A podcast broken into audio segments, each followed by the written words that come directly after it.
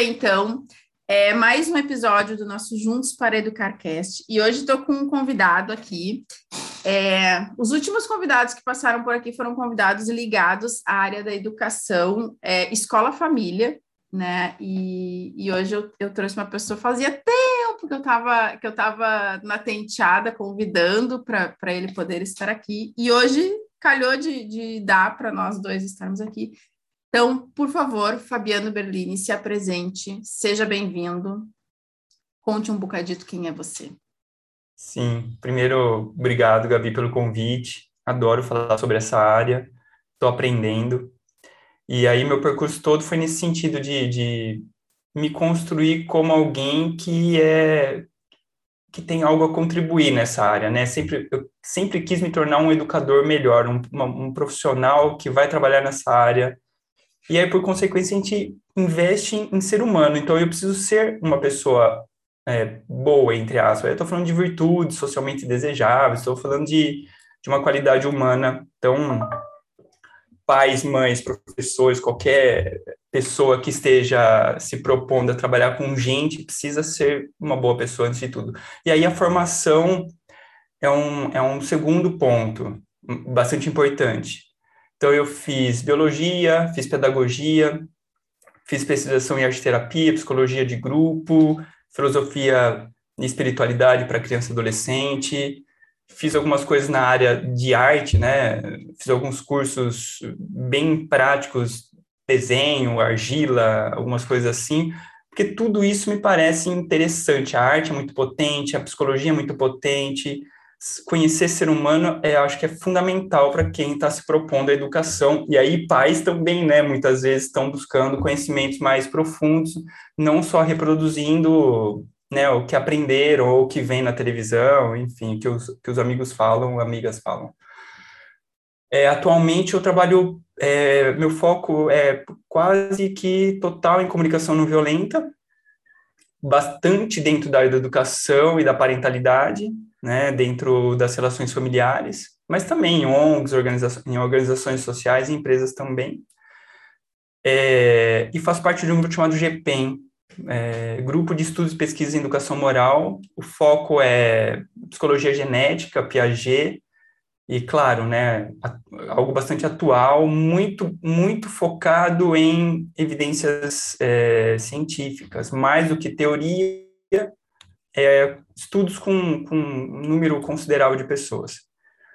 E é isso, né? Esse é o, o bololô da onde eu venho. E atualmente sou pai de um, de um menino chamado Zuri, de um ano, e de uma menina de três anos. Olha, uma lição também das quase uma faculdade aqui, né? Então, tenho aprendido muito. É, e faço atualmente bastante atendimentos particulares, né, além de, de, de, encontros formativos, mas alguns atendimentos com pais e mães, fazendo essa ponte é, em termos de comunicação.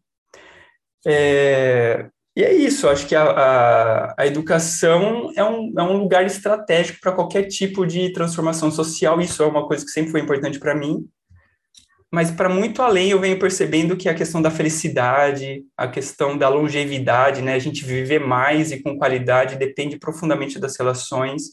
E, no, e se tem um lugar que tem muitas relações que são muito intensas, que são muito importantes para qualquer ser humano, tanto para sua formação, né, que leva a um futuro, né, propicia um futuro melhor ou não, mas é no dia a dia, né, para as crianças e adolescentes, como é importante a escola. Então, é um lugar muito rico, que muito me interessa. Você trouxe muitas questões aqui que eu acho que são importantes, né? É, é a gente pensar o ser humano como é, como, como um processo, eu acho, né? Se a gente pudesse pensar como um processo de aprendizado constante, né? Antigamente a gente pensava que só se aprendia, que a gente precisava botar o máximo de coisas possíveis para dentro da cabeça das crianças para que elas, né, se tornassem seres humanos incríveis.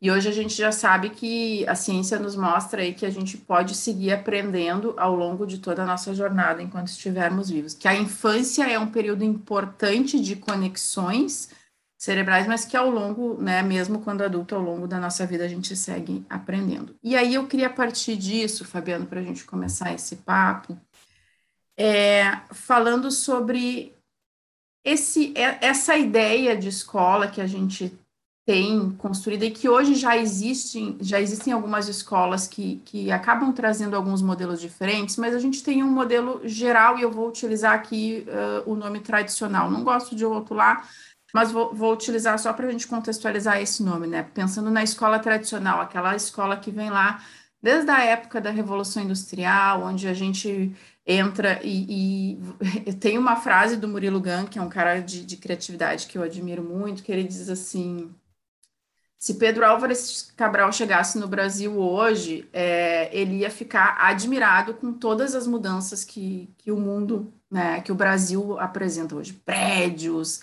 carros andando, coisa que não existia quando ele veio pisar no Brasil pela primeira vez lá em 1500. Mas aí, quando ele entrasse numa sala de aula, ele ia se sentir em casa, porque ali ia estar tá exatamente tudo igual.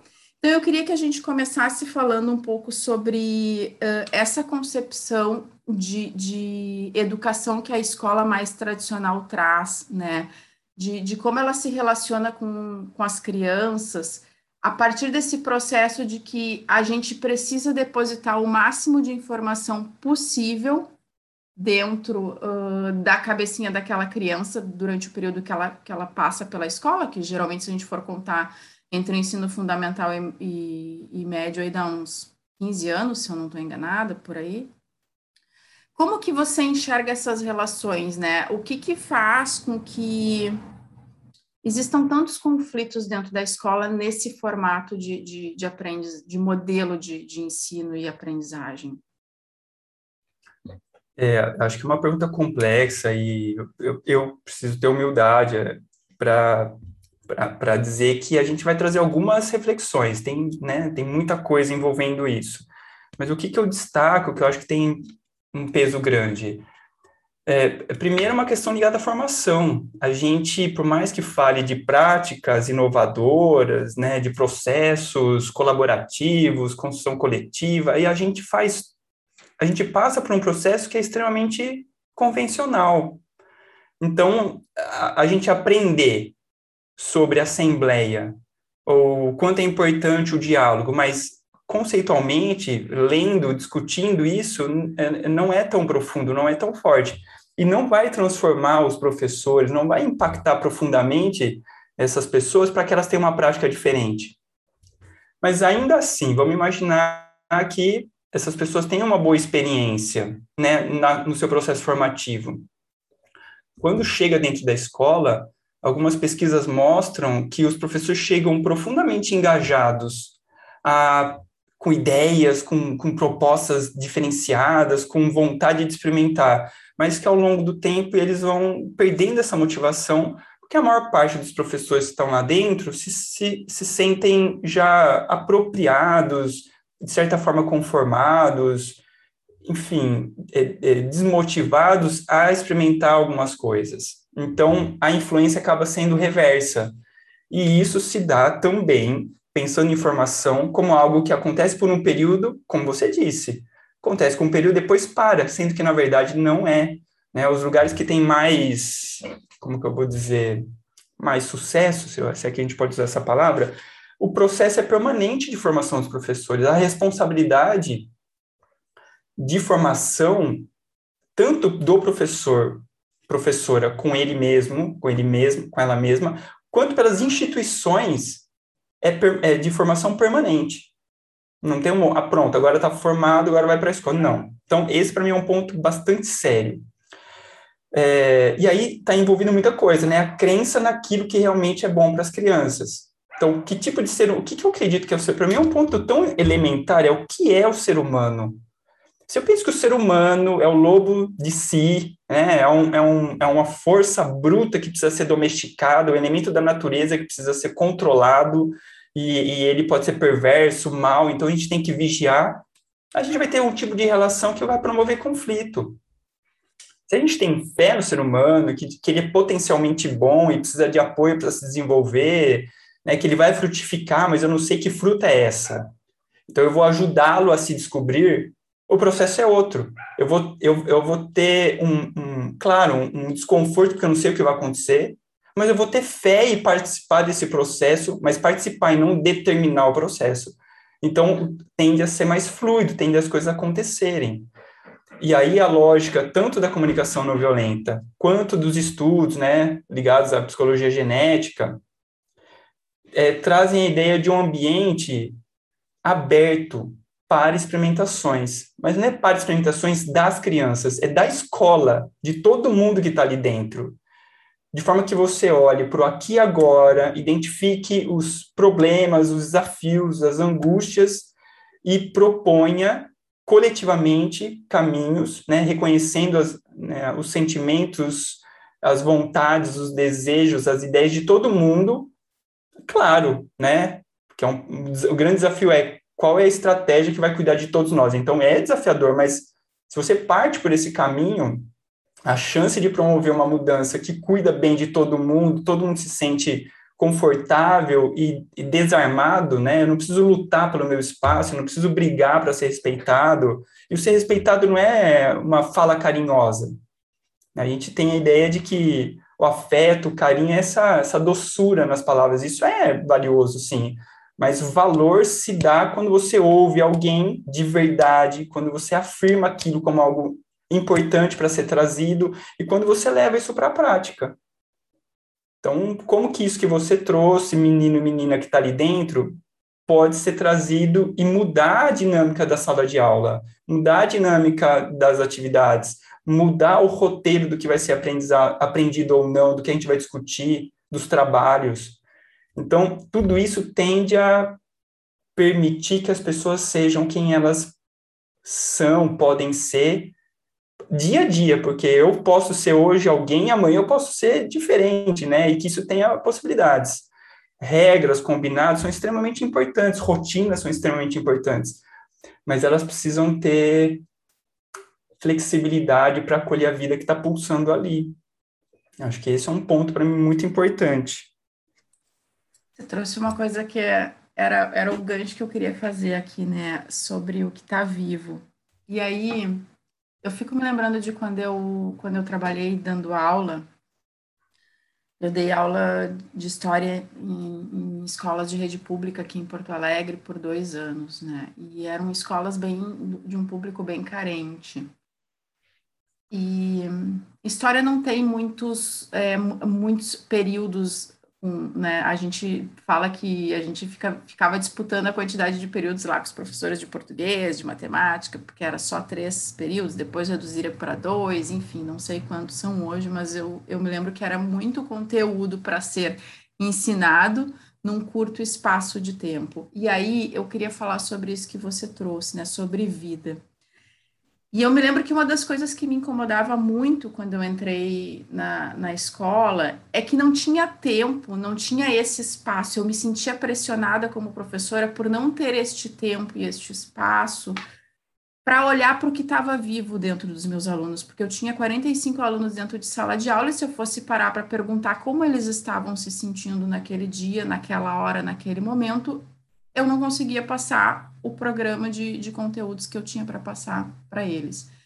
Então, em alguns momentos, eu tentava criar estratégias que eu pudesse juntar isso, né? O como vocês estão se sentindo com o conteúdo que eu tenho para trazer aqui. Eu me lembro que eu dava aula de, de Roma, história antiga, e aí eu ficava pirada nisso, pensando como que eu posso juntar o que está vivo dentro dos meus alunos, que para mim parecia não ter nada a ver com Roma na, naquele momento, e, e, e o conteúdo de história.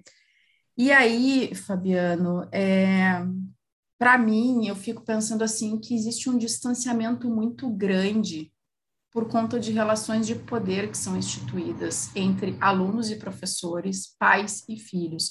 O Marshall fala isso num dos livros dele, né? O Marshall Rosenberg, ele diz assim: uh, só o fato da gente nomear alguém como filho já coloca ele numa posição de submissão.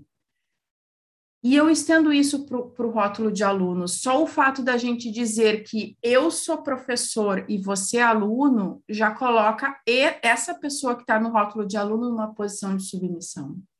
E aí, como que a gente olha, como que a gente cuida para que seja bom para todos que estão naquele processo educacional, porque não adianta ser bom só para o aluno e o professor está tá destruído, né? Como que a gente olha para isso dentro de um cenário de relação de poder? Porque você trouxe uma frase há um tempo atrás, numa palestra sua que eu ouvi, que, diz, que você dizia assim: o medo permeia a educação. E a gente precisa aprender a passar por caminhos que criam caminhos. Então, queria que você é. falasse um pouquinho sobre isso. Assim, essa frase, para mim, me marcou muito, né? O medo permeia a educação. E eu falo muito sobre isso com meu filho. Meu filho tem sete anos e volta e meia eu saio dos. Eu, você falou no início, né? Nossa, ser pai é uma faculdade. E eu digo com pós-graduação, doutorado, mestrado, pós-doutorado.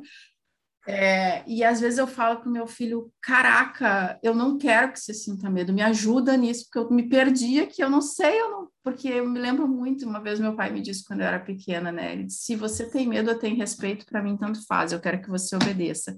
Então, como que a gente lida com essas relações de poder que são criadas entre pais e filhos, entre professores e, e alunos, de uma forma que a gente cuide de todo mundo que está envolvido nesse processo? É, é, bastante coisa aí também, né? Então, primeiro que eu fico super feliz de ouvir, né, que eu falei algo que eu até falei, nossa, que legal, né? Eu falei isso mesmo. Mas é verdade, porque nas, nas, nas minhas experiências dentro da educação, a gente está falando mais aqui de educação formal, tá? Porque existem outros, educa outros lugares e, e caminhos é, ligados à educação são bem diferentes e são igualmente potentes ou mais até. É, eu até vou começar por aí. Eu, eu, trabalhei muito na área na assistência social com serviço de convivência. Então, a, a, a proposta nossa era com, adolescentes, arte, cultura e educação popular.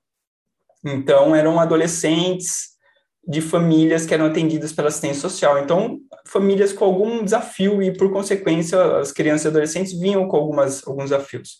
Mas para a gente era muito prazeroso, porque a gente não tinha a responsabilidade de ter que ensinar determinadas coisas. E aí, esse medo que a maior parte dos professores sentem, essa angústia que imagino que talvez você sentisse, eu tenho que dar esse conteúdo eu tenho que saber um jeito de formar alguém que vai ser feliz. Eu tenho que fazer um bom trabalho. Todos esses eu tenho que quebra a vida, quebra o tesão, quebra a vontade de estar tá ali naquele lugar, porque não é agradável. Você não tem liberdade, autonomia, algo extremamente essencial para qualquer ser humano. E por consequência, e eu estou falando de algo que eu conversei com professores, a mesma necessidade de autonomia e liberdade que é frustrada, que não está não, não tá presente, pulsa igualmente nas crianças e adolescentes. Então, é, é, é, é um medo de não atender uma expectativa. Então, você mesmo disse, né? Quando eu falo professor, mãe, já tem um conjunto de fazeres que são quase que obrigatórios para você ser considerada mãe, professor, professora, pai. E, e isso é, é grave, isso é perigoso. Não vamos ir para um outro extremo. Né, o laissez-faire, faça o que quiser, não tem responsabilidade nenhuma. Não é isso que eu estou falando. Eu estou falando que é um processo que é construído diariamente no aqui e agora. Temos, temos sim objetivos. Não dá para ignorar a necessidade de um aprendizado em termos de conteúdo, de informação, de conhecimento. Isso é muito valioso, sim. E eu senti a falta disso quando eu trabalhava na assistência social. Me faltava, porque para ter um salto além, e aí vamos pensar, a gente está falando de comunicação não violenta, tem a ver com expressões, com como eu me expresso. É muito mais do que palavras, muito mais. É como eu me vejo, me entendo, como eu reconheço o que está acontecendo dentro de mim, não o meu grau de consciência. E isso está, sim, muito conectado à palavra se eu não consigo nomear alguma coisa dentro de mim, ainda que seja uma foto que daqui a dois segundos mude, se não consigo nomear, eu não vou me entender.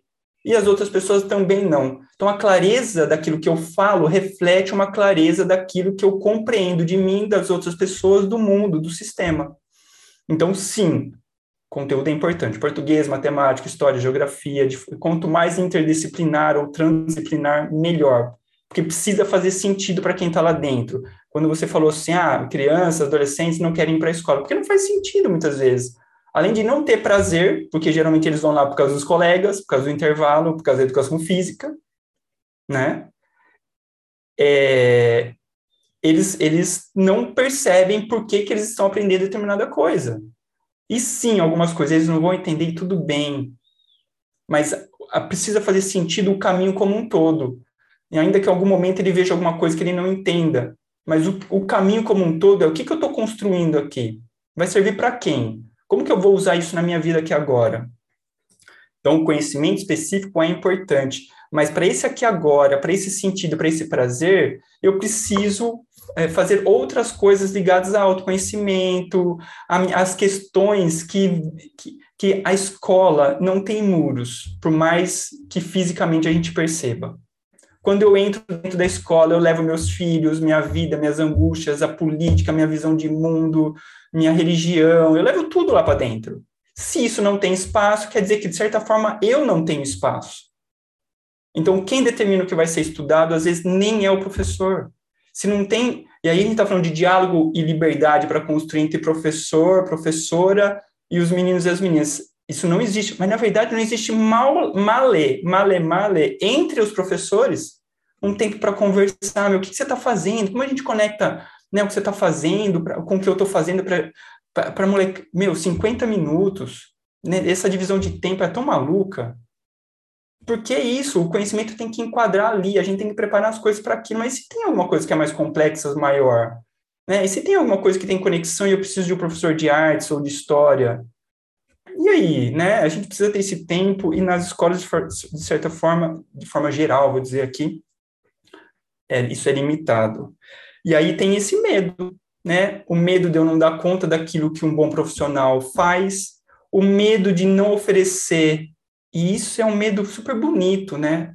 Ainda que prejudicial, mas é o um medo de não oferecer para as crianças e adolescentes algo que é muito importante. Então, nossa, olha, está faltando esse conhecimento, está faltando essa, essa matéria, está faltando falar dessa parte, no seu caso, né, da história. Isso é muito importante, ele vai sentir falta lá na frente. Não vamos dar conta. O conhecimento na face do planeta, até onde eu estudei, ele está dobrando a cada seis meses. Gente, é surreal. Quando você abre a internet, você tem acesso a coisas que, que é inimaginável. Hoje estão acontecendo coisas incríveis. Então, como selecionar informações, acho que esse é um grande ponto, e para isso eu considero muito importante, sim, conversa entre pares, professores, conversa entre pares, crianças, e conversa entre professor e crianças. Professor e crianças. É muito importante que a gente converse mais ou menos para definir, converse mais ou menos não, que a gente converse junto para definir mais ou menos para onde a gente vai caminhar. É, e é isso, é um amor que acaba usando um caminho prejudicial. Isso sem considerar a lógica que permeia, né? Que é a da punição e da recompensa. Como que eu ajudo as pessoas a entender o que é certo e errado? Então a gente, a gente tem dois problemas. Primeiro, eu não vou definir o que é o certo ou errado. O primeiro ponto é esse, é a gente que vai definir junto. Eu tenho para mim, mas se eu jogar sobre se eu jogar sobre as outras pessoas, é um exercício de poder autoritário. Eu preciso de deixar claro que é importante para agora definir não dá. Segundo é como faz isso, que é a lógica da punição e da recompensa. E aí, às vezes, por mais que a gente não bata, não grite, mas por trás essa lógica ainda está viva, porque a concepção do ser humano, volta a falar, ainda é aquela, né, de que ele precisa sofrer para aprender, de que precisa ter uma recompensa, ou seja, ele, ela, ser humano, criança, não dá conta de descobrir por si só o que faz bem ou o que não faz bem para ela e para os outros. E aí, se não tem essa crença, precisa de controle se tem controle, obrigatoriamente chegamos a um processo de dominação e submissão, e esse processo gera sofrimento para todo mundo, porque quem domina, ainda que vença pela força, sofre muito com a reação de quem é submetido. E as crianças, mais do que crianças e adolescentes, mais do que qualquer ser humano, eles vão mostrar isso claramente. E quando não o fazem, isso é profundamente preocupante. Porque quer dizer que a vida dentro deles está tá anulada, está desconectada, eles estão num processo de alienação, zumbis, né? desconectados de si. É, e aí você traz uma questão, né? Aqui a gente está falando em processos de, de dominação e submissão, mas em relações onde existe, existe muito amor, que é a relação entre pais e filhos, geralmente, né? E eu fico pensando, esses dias eu falava sobre isso com uma mãe, que no fundo, Fabiano, para mim, é, tudo que a gente faz é tá muito conectado com esse medo. Esse medo de que o meu filho não dê conta de questões importantes que ele vai precisar no futuro quando eu não estiver mais com ele. Esse medo de que meu filho não seja uma pessoa boa. Esse medo de que meu filho não passe no vestibular ou no Enem. Esse medo de que meu filho é, não seja né, a pessoa que eu, que eu projetei que ele seria. E, e, eu fico pensando que em muitos momentos da nossa jornada como educadores, seja professores ou, ou mães e pais, é, a gente precisa ter é, esse tempo e essa consciência de que vai ser preciso ajustar expectativas. E vamos pegar um exemplo de um professor que entra numa sala de aula com uma aula preparada né? A gente prepara, olha, hoje eu vou entregar isso aqui para os meus alunos, vou construir esse, esse aprendizado aqui, preparei lá minha aula de 50 minutos. Que até isso eu questiono hoje dentro das escolas, né? De onde vem esse tempo dos 50 minutos? O José Pacheco é, fala muito sobre isso, que é um educador que eu, que eu considero fantástico. Ele disse: Você sabe de onde vem? Eu, eu, eu, escutei isso numa provocação dele uma vez, fiquei pensando: Caraca, por que 50 minutos? E aí que fui catar sobre isso, né? E são coisas importantes da gente começar a pensar, né? Por que está estruturado dessa forma o modelo de educação dentro das escolas? Mas aí, quando eu entro com o meu conteúdo lá preparado para 50 minutos, chego lá, a minha turma tá um caos, porque a gente teve um caso, sei lá, eu, um dos colegas lá uh, perdeu algum familiar, tá num processo desconectado daquele momento, o outro, é, enfim, brigou com o pai e a mãe, chegou em casa, tá ali emburrado porque tá obrigado, eu não consigo me conectar com os alunos. E aí eu preciso ajustar as minhas expectativas do que, que eu, né, é, daque, daquela, daquela preparação que eu fiz. E muitas vezes esse é um processo frustrante porque, pô, eu botei esforço ali, eu botei energia, eu me dediquei, eu preparei todo um cenário, visualizei aquele cenário na minha mente, projetei para o futuro como é que seria lá a minha aula, vou dividir os alunos em grupo, fazer... Chego lá, eles estão tudo com aquelas caras de não, não quero nada. Que que é isso, professora? Não, não, não, não, não, não. Ah, dá dá, dá para ir para o pátio, dá para a gente ficar só conversando hoje, né? Eu me lembro que eram essas as, as provocações que eles me traziam. Então é frustrante. Mas, ao mesmo tempo, uh, eu acho que pensar sobre isso, ter esse tempo de ajuste de expectativas, né? E aí eu pensar, bom, o que, que eu vou construir aqui hoje com essas pessoas que vai fazer com que elas saiam se sentindo bem, mas ao mesmo tempo com que eu saia me sentindo bem.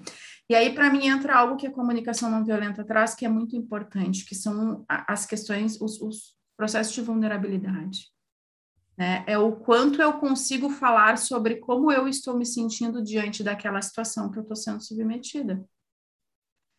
E a gente tem muita dificuldade para falar sobre isso.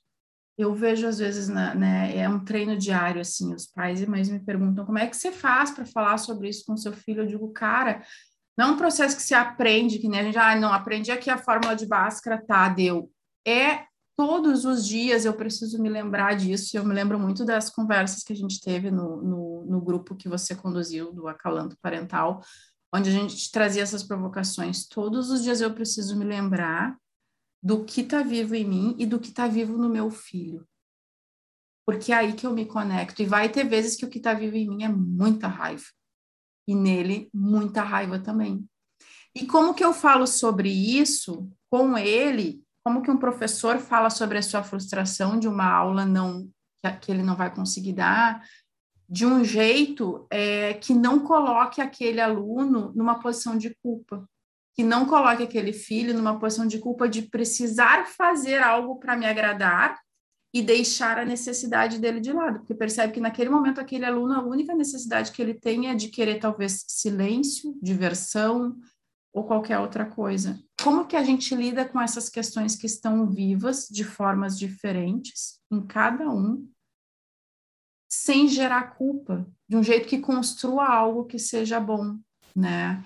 E, e, e, eu pensava muito sobre isso, sabe? Eu cansei de fazer, e hoje, como mãe, canso de fazer ajustes das minhas expectativas. Às vezes eu penso assim: não, é, nesse momento não vai rolar é, uh, um almoço como eu estava imaginando. O almoço aqui hoje vai ter que ser massa com batata, porque, né, lá o brócolis, a cenoura não. Eu não estou preparada para esse conflito. Então, como que, como que a gente lida com esses conflitos? É, como que você enxerga a comunicação não violenta passando? Nossa, hoje você viu que eu trouxe um monte de coisa. Sim. Pega a bomba para você. É super simples o que você trouxe, né? Estou sendo irônico, claro. É, é isso. É, você vai falando, minha cabeça fica fervendo aqui, porque tem tanta coisa importante dentro disso, né? Você está destacando. É, primeiro, a gente está falando mais uma vez do medo, né? O medo de não dar conta, é o mesmo medo do professor, é o medo da criança, é o medo do adolescente. Então, eu, eu, eu entendo que seria importante a gente ver planejamento, proposta, meta como projeção e não como realidade. Se a gente apega, e vamos falar de comunicação não violenta, é, tomar cuidado com os pedidos que a gente faz, né? Tem um ditado budista que diz: não se apegue aos seus pedidos. A, a ideia é não cristalizar o caminho para algum lugar. Ah, se tiver bloqueada a rua ali, você não vai ficar parado esperando alguém desbloquear uma árvore que caiu. Você vai fazer, vai pegar, vai voltar com o carro, vai dar a volta. E na verdade a gente xinga a árvore, a gente briga com, pô, não tem ninguém aqui para tirar essa árvore da frente, reclama, e aí a gente vai procurando culpados, isso quando a gente não se culpa, ah, olha que, que, olha como eu sou péssimo professor, ou a criança, olha como eu sou péssimo, o adolescente, a mesma coisa. Então, esse medo de errar tem que se transformar em apoio para errar. Porque errar é bom. Senão a gente vai fazer sempre as mesmas coisas ou não vai fazer nada. E fazer sempre as mesmas coisas é quase fazer nada, né? Porque não traz mudança, não cuida do que está vivo.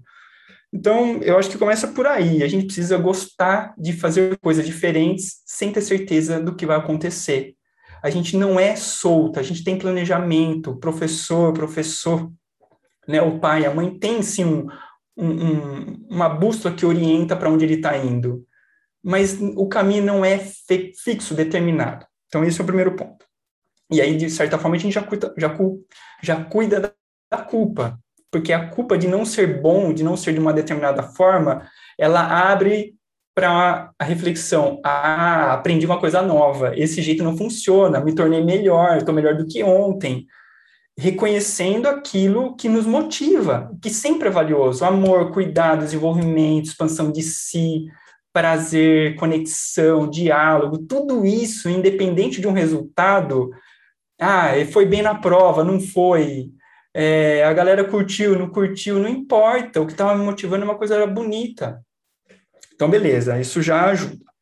É, e o segundo é compartilhando a responsabilidade, a gente compartilha o caminho e a responsabilidade por esse caminho. Então, se, se, se tomamos um caminho, e aí é isso, não dá para eu, professor, pai, mãe, né, professora, abrir um espaço de escuta só para dizer, olha, eu te escutei, e aí decido sozinho. Não adianta. Então, talvez a responsabilidade é sua, sem dúvida, né? A preservação da dignidade física, moral das crianças, né? Essa questão da saúde é responsabilidade do adulto. Se a criança não dá conta, se o grupo não dá conta, o adulto sim vai estabelecer limites, mas tem muito espaço para escolha, tem muito espaço para construção coletiva, tem muito espaço para experimentação dentro de limites saudáveis, riscos saudáveis, de maneira que a gente entende que o processo é muito mais importante do que o resultado específico, né? Fez um trabalho bonito, tirou uma nota boa, muito mais importante.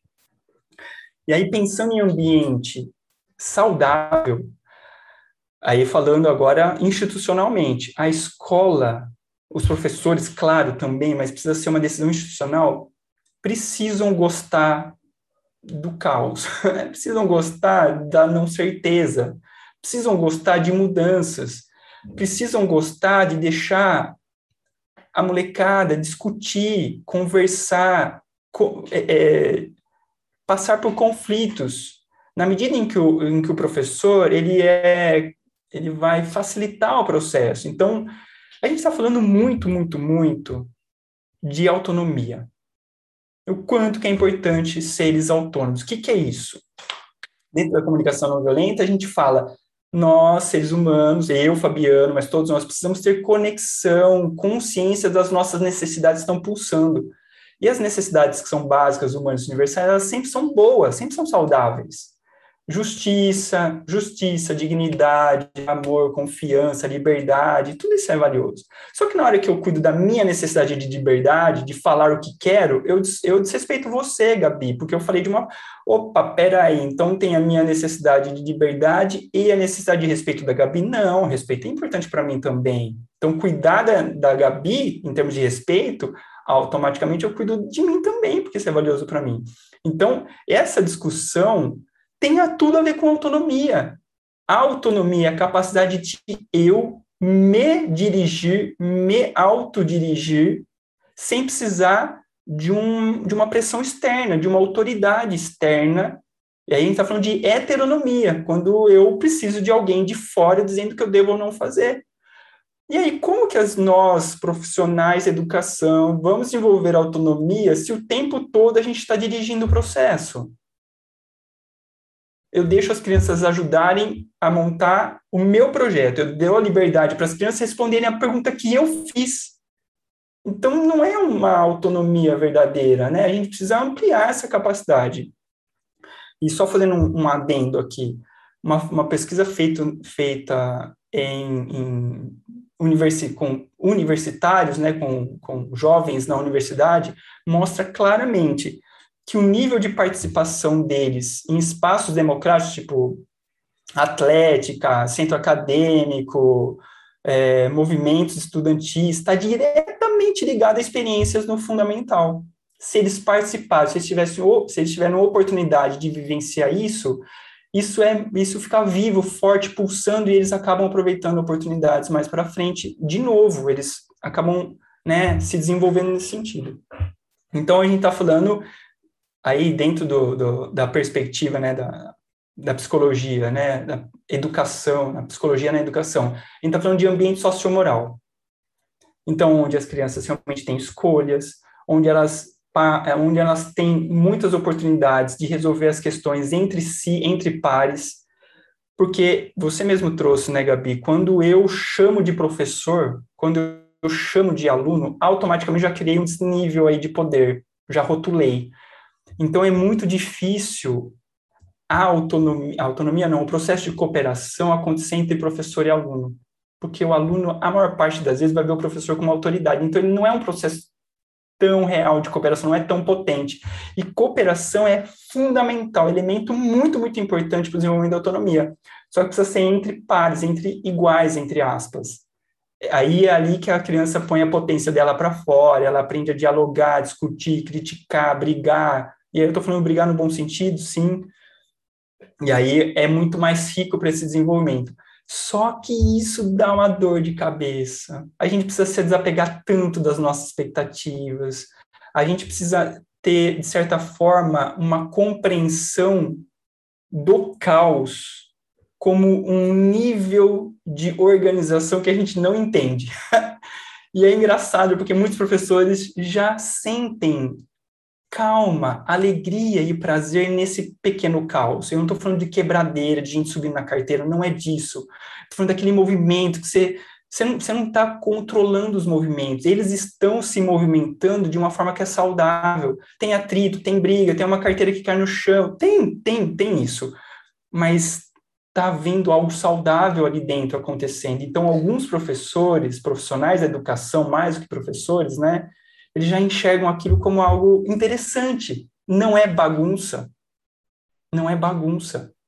é um nível de caos valioso. E aí. Onde gera outro... aprendizado, né? Sobre mim e sobre o outro, eu acho, né? Nesse caos. É. E aí, do outro lado, me preocupa quando tá tudo quietinho, silencioso, todo mundo. Claro que existem momentos onde. É, é... Sabe quando você está numa tempestade, passa uma calmaria e depois ela começa de novo? é muito louco, porque quando essa calmaria vem, porque eles estão imersos, engajados, né, envolvidos numa prática, isso é tão prazeroso eu até me arrepio, é tão prazeroso porque não foi a minha força, o meu poder, a minha imposição que gerou silêncio. É o tesão, o envolvimento, o foco deles em algo que é muito interessante que trouxe esse, esse silêncio. Mas esse silêncio não é importante o tempo todo, porque logo eles saem de si e voltam a se relacionar para se, se alinhar ou pedir ajuda. E aí volta esse caos que eu falo novamente. Gente, não é simples, sabe aquele fogo, né, do o pizzaiolo, ele não pode deixar nem um fogo muito baixo, porque senão a pizza não assa, mas também não pode ser um fogão, senão cai a brasa em cima da pizza. Eu estou fazendo uma analogia viajando aqui, primeira vez que eu falo isso, mas eu imagino que faça sentido, né? O professor está lá, agora, a pizza é a pizza, é ela que vai assar, você, você só você só alimenta ali e, e, e, espera, dá uma giradinha na pizza. Exatamente. E talvez mude algum ingrediente, né? Talvez você saia da receita lá e, e se a gente numa, sei lá, eu, eu gosto muito de pizza margarita, você trouxe isso agora me ocorreu, né? Que é lá tomate manjericão. E se a gente colocar alho junto, o que, que será que, qual é o sabor que fica, né? É pensar sobre possibilidades. Uh, e aí, para a gente fechar, porque cara, tinha tanta coisa aqui que, né, mas a gente precisa, tem um tempo aí, a gente precisa fechar. Eu queria te fazer uma última pergunta. É, quando eu assisti essa sua palestra lá no Festival de Empatia no ano de 2020, a gente estava entrando no, no, no meio da, da, da pandemia do coronavírus, era o início dela. A gente estava naquele processo de aulas online, das escolas fechando, né? E de todo um distanciamento social. E aí eu me lembro que a gente, você trouxe algo sobre escolas inovadoras, sobre propostas diferentes em escolas que se propunham a, a olhar, a ter esse olhar que a gente trouxe aqui hoje ao longo desse papo é, para a educação, um olhar que que está constantemente preocupado com o que está vivo, em cada uma daquelas pessoas que estão dentro daquela, da, daquele espaço que é físico, mas que é muito mais do que físico. Eu acho que a pandemia nos mostrou isso, né, Fabiano, que a escola não é um espaço de muros. Você falou, ela, ela, ela, ela foi para dentro da casa das pessoas, né? Uhum. É, então, escola é só um nome de, de algo que, que é um processo para mim, né? Que é um caminho. E aí, quando a gente, quando você falou sobre isso na sua palestra, é, eu me lembro que, que você falou sobre essa questão dessa coragem de acreditar no desconhecido. Porque, veja, quando a gente fala de uma educação mais conservadora, mais tradicional, a gente sabe o caminho que ela vai percorrer. A gente sabe quais são né, os passos que, que aquela escola vai orientar, que aquele professor vai trazer, e qual é o final, qual é, o, qual é o, o resultado final e o que, que se espera daquele aluno, né? Então, vamos usar aqui uma analogia, o resultado final é, eu espero que o meu filho seja aprovado no vestibular, né, nem que ele entre uhum. numa faculdade.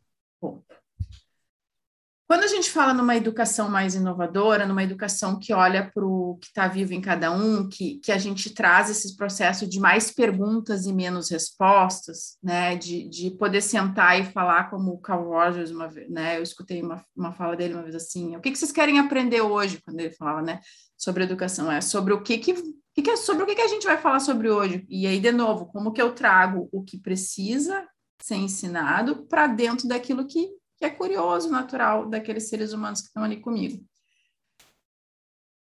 Só que eu não sei se vai funcionar ou não desse jeito, entende? Porque a gente está experienciando. Eu sei que o castigo funciona, mas e se eu não usar o castigo? Será que vai funcionar? Eu não sei, porque é um processo que eu vou precisar, é um caminho que eu vou precisar percorrer, sem saber exatamente onde que vai dar. E, de novo, isso gera medo. E aí, muitos pais questionam esse modelo de educação diferenciado dentro das escolas. Por mais que eles queiram muitas vezes algo diferente, o fato deles não conhecerem, é preciso ter muita fé. Eu penso isso, que é preciso ter muita fé e acreditar no processo. E acompanhar, não é só ter fé, larga e vai, né? Acompanhar.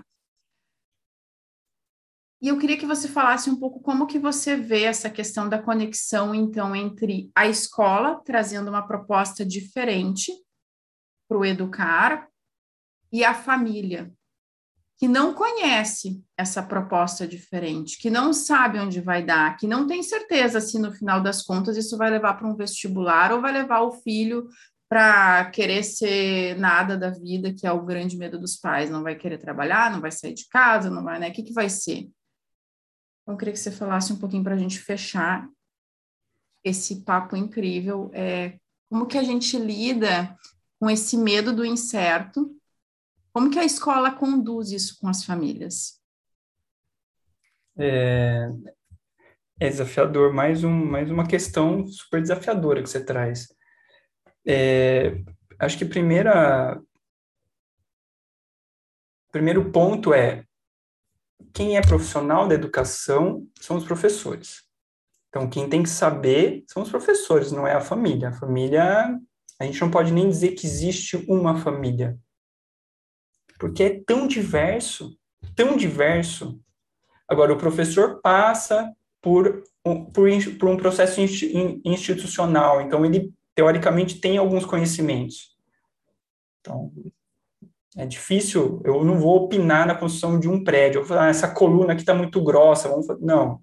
Mas na educação parece que não é assim. Todo mundo é profissional de educação. Isso não é verdade. Tem um conhecimento específico. Precisa entender de ser humano. Precisa entender de ser humano. Então a gente puxa a responsabilidade. Não dá para fazer escola sem família. Então, o professor, a escola, precisa ter um olhar para acolher os medos e as angústias da família da mesma forma que precisa colher os medos e angústias dos meninos e das meninas, dos filhos dessas famílias. Da mesma forma que precisa ter espaço para colher os medos e angústias, e não medos e angústias só, mas as vontades, a tesão, a, né, os, aquilo que motiva, aquilo que vibra, né, dos professores também. Então, todo mundo precisa ter espaço ali dentro da escola. E aí, quando a gente fala isso, a escola não vai virar um espaço terapêutico, onde a gente vai trabalhar só autoconhecimento ou reflexões ligadas a que tipo de sociedade a gente quer, no, no aspecto mais social, sociomoral. Não é só isso, tem conhecimento também. Mas uma coisa depende muito da outra. Se os pais compreenderem que filhos seguros, escutados, autoconfiantes, com crença é, na sua efetividade, na sua capacidade, eles vão chegar onde querem. Eles vão estudar melhor. Brincando aqui, eu não ia conseguir fazer essa conversa com você. Eu pedi, ó, vou abrir o jogo aqui. Eu pedi para você 10 minutos. Por quê? Porque não tinha dado tempo de eu tomar café, porque eu teve uma, uma questão de saúde, eu tinha que dar remédio para os meus filhos. Se eu estivesse aqui com fome ou com dor de barriga, eu não ia estar tá conseguindo entender direito tão bem ou, ou não entenderia como estou entendendo o que você me traz. Porque tem outra coisa que está me fervendo. Se a criança está com medo, está angustiada, está se sentindo incapaz, impotente, se ela, se ela tem problemas é, com os coleguinhas de aceitação, de provocação ou isolamento, se em casa tem alguma questão que o, sei lá, né, questões familiares todas as famílias têm, né, não estou falando de uma família, todas as famílias têm, mas se a criança não tem um espaço para ela ser escutada, ah, porque meu, meu irmão nasceu e agora minha mãe não está dando mais bola para mim, sabe? Mil possibilidades. Se ela não tem espaço, uma parte da energia dela está perdida, né? ela não está inteira ali. Eu não, é, é, mais importante do que aprender algo é sobrevivência. Então, eu tenho algumas necessidades que estão pulsando tanto que me impedem de ouvir você, professor, professora, ou mãe, pai. Então, ter um espaço de acolhimento, de escuta, de reflexão sobre o mundo, sobre a sociedade, quem eu sou, né, da gente construir espaço, da gente refletir tudo isso, tem um foco no desenvolvimento humano, para além do cognitivo, mas é muito importante para o cognitivo, porque a inteligência é fruto da conexão entre racionalidade e afetividade. Eu aprendo aquilo que me interessa. E interesse, valor tem a ver com sentimento. Ponto final. Se não me interessa, se não é importante, eu não vou gastar energia com isso. Então, se as famílias entenderem isso, acho que elas vão perceber, opa, não adianta eu só dar conteúdo, não adianta eu exigir da escola provas atrás de provas, porque tem muita gente que, que passou por escolas incríveis e estão no computador sem fazer nada. Jovens desperdiçando a sua vida brincando. E, enfim, eu não vou também fazer um julgamento aqui, mas é isso. Essa escola que temos hoje não evita que as pessoas não saibam o que querem da vida ou queiram algo muito abaixo do potencial que elas, que elas têm. Não está mudando, tá? Não. Então, se a gente mudar um pouco isso, esse contexto aí, ajudar as pessoas a se verem como valor, a entenderem, se entenderem, perceberem suas potencialidades, então isso a gente não está falando de conteúdo só, a gente está falando de outra coisa. Eu acho que as famílias vão entender. Então, a escola vai precisar se apropriar desse conhecimento, ter clareza, para que essa clareza, então, seja compartilhada com, com os professores. Eu estou falando de escolas de elite mesmo, que tem dificuldades grandes de sofrimento, de, de automutilação, de suicídio, então, e, de desmotivação, de não, não ter bom. E, era, e existe uma questão de se forçar a estudar. Isso sempre vai ter, sacrifício é. A gente não está falando assim, ah, faça o que você gosta, no sentido só que te dá prazer e não te dá. Não, é difícil mesmo, tudo bem, a molecada vai ter que dar uma ralada, não tem problema.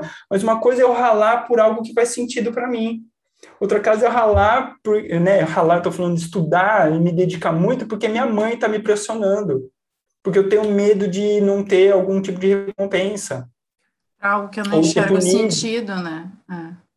É. é e aí então, entra, entra a questão da, daquilo que você falava, né? É o, como eu reajo quando não tem ninguém me olhando. Sim. Né? Como que eu lido quando com os desafios quando eu sei que eu não estou sendo vigiado. E eu acho que no fundo é sobre isso, né? Uh, não é à toa que a gente vê casos uh, cada vez mais comuns de adolescentes que é, precisam ser monitorados e controlados, abre e fecha aspas, pelos pais o tempo todo, porque os pais não conseguem se sentir numa relação de confiança com eles em função de não ter construído essa relação ao longo da jornada, né? Então, se eu digo para o meu filho que se ele não fizer o tema, ele não joga o videogame, o que, que eu estou construindo? Né? Que tipo de, de, de, relação e de aprendizado a gente está tá fluindo?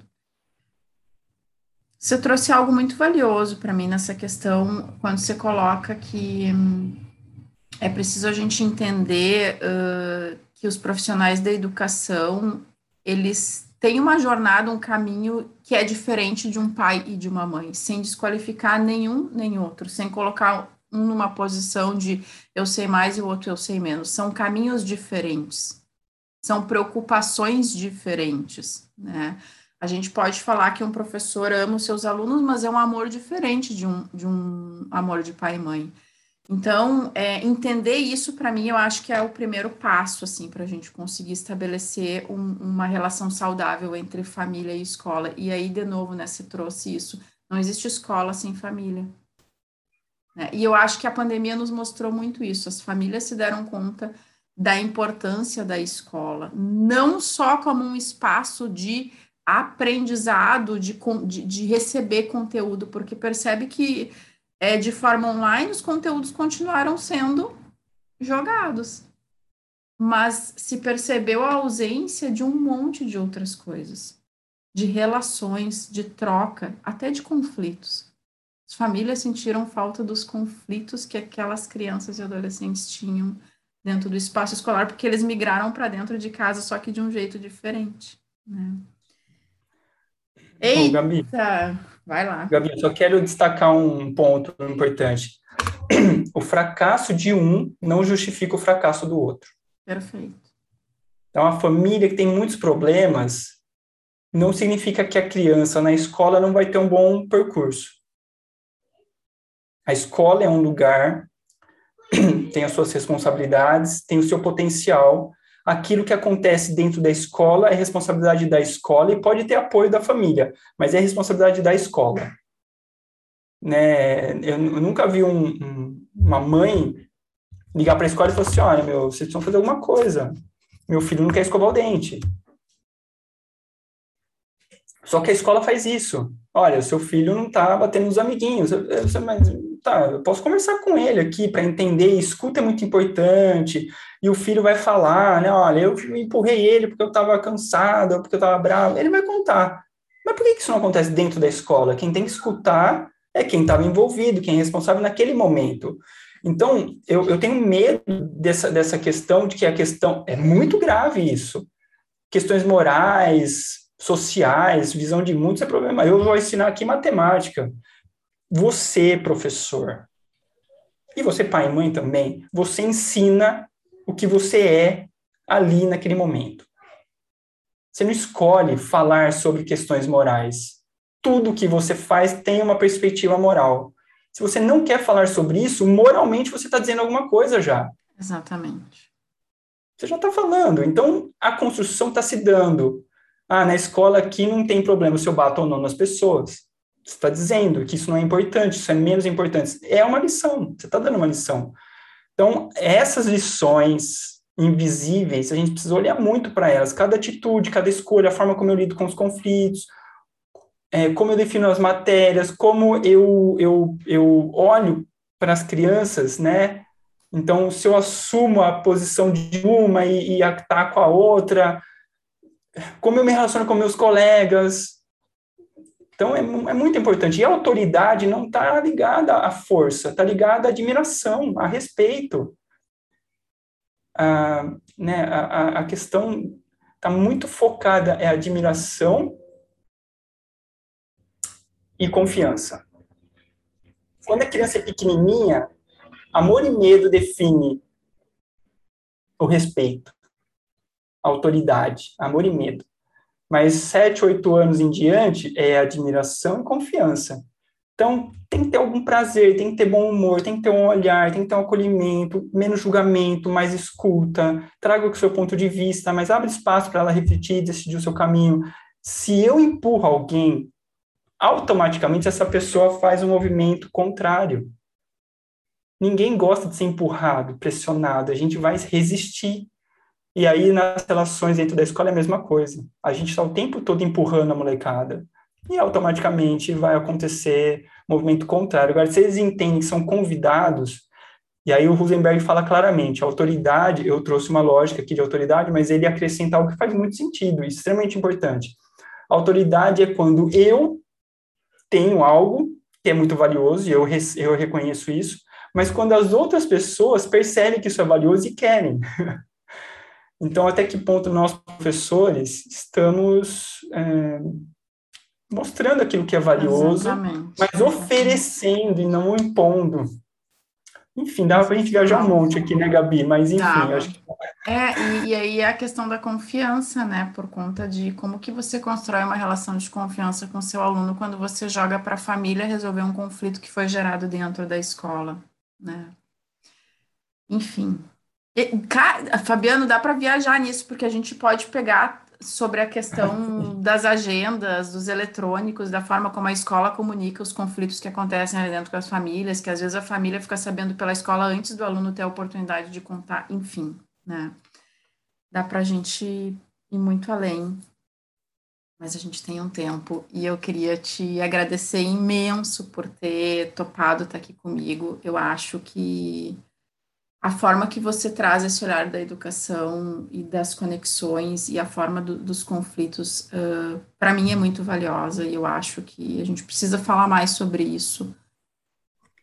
O mundo precisa uh, conversar mais sobre isso, assim, porque eu acho que os processos de mudança eles começam a partir das conversas, uh, para mim, e não e não através do, do é, do silenciamento, né, do, da imposição. Eu acho que quanto mais a gente abrir espaço para o diálogo, mais a gente consegue construir pessoas engajadas de verdade no processo de mudança. Então, obrigada por ter aceitado o convite, obrigada por estar aqui. Eu queria abrir um espaço final para você é, poder colocar um pouquinho como que as pessoas te encontram, enfim, rede social, como que, como, eu sei que você está tendo aí um, uma série de trabalhos voltados de grupos, de, de né, uh, de escuta, muito conectados nessa questão da comunicação não violenta. Eu participei de um e achei muito inspirador. Eu queria que você colocasse um pouquinho, então, para fechar, como que as pessoas te acham, né, em que, como é que elas podem te contatar. Eu vou deixar o seu arroba aqui vinculado no, no podcast, no, no cardzinho, mas acho que é importante também para quem está só nos ouvindo poder saber como te encontra. Ah, obrigado, Gabi. Eu, eu dou uma viajada no final, acabo esquecendo essas questões que para mim são muito importantes. É, então, o Instagram você vai deixar, é o fabiano.berlini. O meu WhatsApp é 19981146951. Eu trabalho com formação de, de, de profissionais mas também grupos abertos para pais e mães, empresas. Meu foco é muito educação, então para qualquer lugar que eu vou, eu levo um olhar semelhante ao que eu estou trazendo aqui, muito mais focado na comunicação não violenta de forma geral. É, faço atendimentos, e aí, quando você fala conflito, Gabi, mas me, ai, gente, conflitos, a gente não entende, às vezes, como é saboroso o conflito, a gente precisa gostar de conflito. Às vezes Exatamente. ele não é um gostinho muito gostoso, mas ele é tão nutritivo, ele é tão valioso. Eu tenho trabalhado muito com famílias, só que assim, eu não aguento ficar conversando com a mãe. Eu falo assim, meu, vamos pôr o pai junto. E aí eu tô conversando aqui, beleza, agora, ah, agora vamos pôr o filho a filha, ou o contrário, ah, eu queria que você ficar, conversasse um pouco com a minha filha, beleza, eu faço um encontro, dois, mas não dá, eu não, eu não quero eu resolver o conflito ou que ela resolva o conflito por ela mesma. Você precisa conversar com a sua mãe. Isso é importante ser falado para ela. Eu não sei o que ela vai responder. Claro que eu imagino o que, que ela está cuidando, né? Não conversando ou, ou tendo atitude XY. Mas não existe nada melhor do que olhar para a pessoa e poder falar aquilo que é importante para você. Ao mesmo tempo, tendo recurso, suporte, ou pessoal, ou de um terceiro, que no caso eu entro aí, né? Como facilitador, para você ser escutado. Isso é tão potente, porque a gente enxerga que por trás daquilo que é tão desagradável é um cuidado, é um, alinhamento da nossa vida, da nossa relação. E a gente acha que a gente é o mesmo, e não é, a gente está mudando o tempo todo. Então, sim, as coisas vão mudar, e a gente precisa estar tá aberto para enxergar essa outra pessoa que não é o seu filho de ontem, é o seu filho de hoje, é outro. Não é o seu aluno de ontem, é o aluno de ontem. E o pai é outro, a mãe é outra, ela está mudando também, mas a gente nem como adulto se dá conta disso. A gente se vê como pai e fica fechado dentro dessa lógica de pai, de mãe, padrasto, madrasta, professor, educador, educadora. Então, o conflito é muito, muito, muito valioso. E é gostoso. Eu, eu quanto mais treta, eu mais eu fico empolgado, porque significa que maior é o potencial de transformação e de alegria que vai vir depois, né, nesse alimento da vida. Bom, enfim, estou meio que misturando as coisas, mas é isso, eu faço atendimento a, a pessoas e grupos, né, em particular, ou formações, numa escola, numa empresa. E aí eu gostaria de destacar só que nesses, nesse sábado, próximo agora, acho que é dia 13, se eu não me engano, é, eu vou fazer um encontro das 8h30 a meio-dia 30. O tema é limites sem, limites sem punição. Aí eu vou falar de situações extremas, que atitudes a gente pode ter em situações mais extremas que constroem limites, constroem um, um cuidado, um limite de uma forma que é saudável, né? Que protege ali a criança, que protege outras, que protege bens materiais, que protege o próprio adulto, e ao mesmo tempo que esse, essa, esse, essa construção seja um pouco mais saudável e sustentável ao longo do tempo, né? cuidando do desenvolvimento da criança ou do adolescente, muitas vezes, no caso eu vou focar em criança, mas cuidando do desenvolvimento dele. Então, que essas situações críticas também tem algo muito valioso ali, então pode ser uma oportunidade rica. É o que eu pretendo aí trabalhar com a turma, Tá lá o, o link para inscrições na, na bio do meu Instagram. Sensacional, sensacional. E super recomendo, porque eu acho que se trouxe algo, né? O conflito, ele pode ser... Eu, eu quando é, saio de uma situação de conflito com meu filho, por exemplo, onde a gente fala, às vezes até uh, uh, um pouco de, de, frustração, de raiva, mas o fato da gente se dispor a falar sobre e a escutar o que o outro está trazendo, e eu acho que isso é, é, é, é treino, para mim tem sido treino, sabe, o final de tudo que eu queria para a gente fechar, eu saio com aquela sensação de, de alívio que faz assim, ó, que o corpo todo faz, ai, caraca, passou, tamo bem de novo, vamos lá, né? Bola, bola para frente, porque disso a gente deu conta. E é sobre isso. Quantas coisas a gente vai guardando por esse medo de não dar conta, por esse medo que o outro não dê conta, que é um processo que acaba gerando muita angústia para todo mundo. E eu acho que o, distanciamento, eu falo muito isso, né? Os nossos filhos não se distanciam do dia para a noite. É um processo. Se a gente não olhar para isso, acontece. Obrigada, de coração. É... Encerramos por aqui. Espero que a gente tenha outras oportunidades aí de se cruzar. Desejo muito sucesso assim nessa caminhada que você está traçando aí de, de, de, lidar com essa coisa da, do, né, de, de família, de educação, de, de conflitos, enfim. Eu sou uma apaixonada por essa área também. Eu acho que a gente precisa de pessoas no mundo que se apaixonem por isso, que se apaixonem pelo conflito. Obrigada Sim. mais uma vez. Obrigado, Gabi. Um beijo para todo mundo que acompanhou a gente aí. Foi um prazer. Tomara que a gente se veja mesmo. Beijo.